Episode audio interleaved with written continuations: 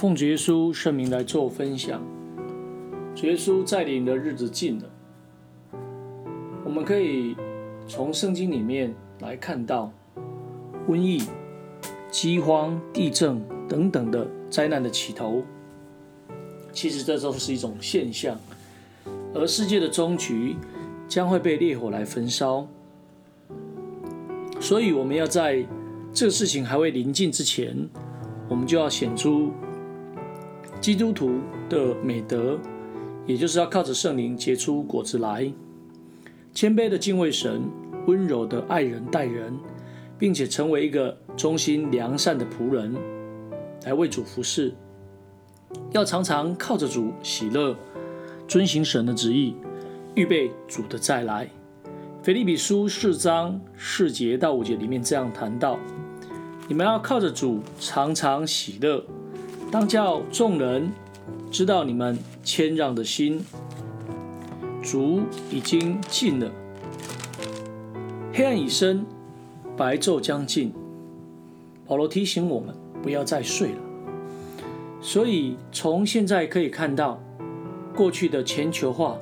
整个罪恶的影响，从点。到线，到面，它影响着整个资本主义，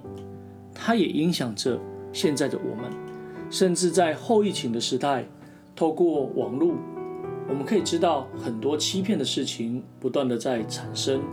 事实上，这都是罪恶满盈、末日将临的一个现象。主已经近了，给我们一个相当大的一个启示跟提醒。主再临的日子近了。就像彼得长老所说的，世界一切将会被烈火来烧毁，所以属世的一切荣华富贵、钱财名利、地位权势、学问知识、物质的享受，都将成为过去，永不会再出现。因为大巴比伦城会倾倒，所以我们不应该为着这世界的事情来自夸，也不应该持续的在这社会竞争的里面。来彰显自己，反而要靠着主来显出基督徒的一个美德，也就是结出圣灵的果子，要来敬神、爱人、良善的来参与圣教会的圣工服事。对于属世界、属肉体的一切，我们宁可让步，不要计较，因为这世界与其上的情欲都要过去，唯独遵行神旨意的是永远长存的。一个人若是能够借着应许的圣灵来得知主已经近了，这世界将要结束，他绝不会像以扫一样贪恋世俗，更不会像罗德的妻子一样变为盐柱。也就是说，对于眼见的世界，不再存着很大的一个期待，我们会衷心的来将世界的工作做好。但是我们更积极的会是仰望那看不见带给我们盼望的一个天国，存谦让的心来度完于世，所以他必定会轻看这世界，不再被这芝麻小事的世界来受影响而生大气，更不会贪小便宜，也更会热心的奉献，因此他必能够平静安稳的。生活在主里，靠着主常常喜乐，而不被世俗的愁虑所羁绊。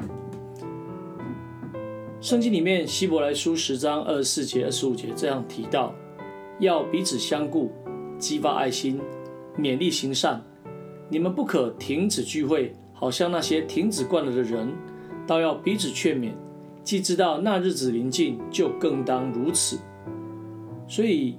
那日子临近。也就是主耶稣再来的日子，所以我们要有爱心，彼此相顾，在这当中能够行善的，赶快去行善。更重要的，主再来的日子，我们不要停止聚会，好让神的道理存在我们的心里面。最后，我们将一切的荣耀归给天上的真神，哈利路亚，阿门。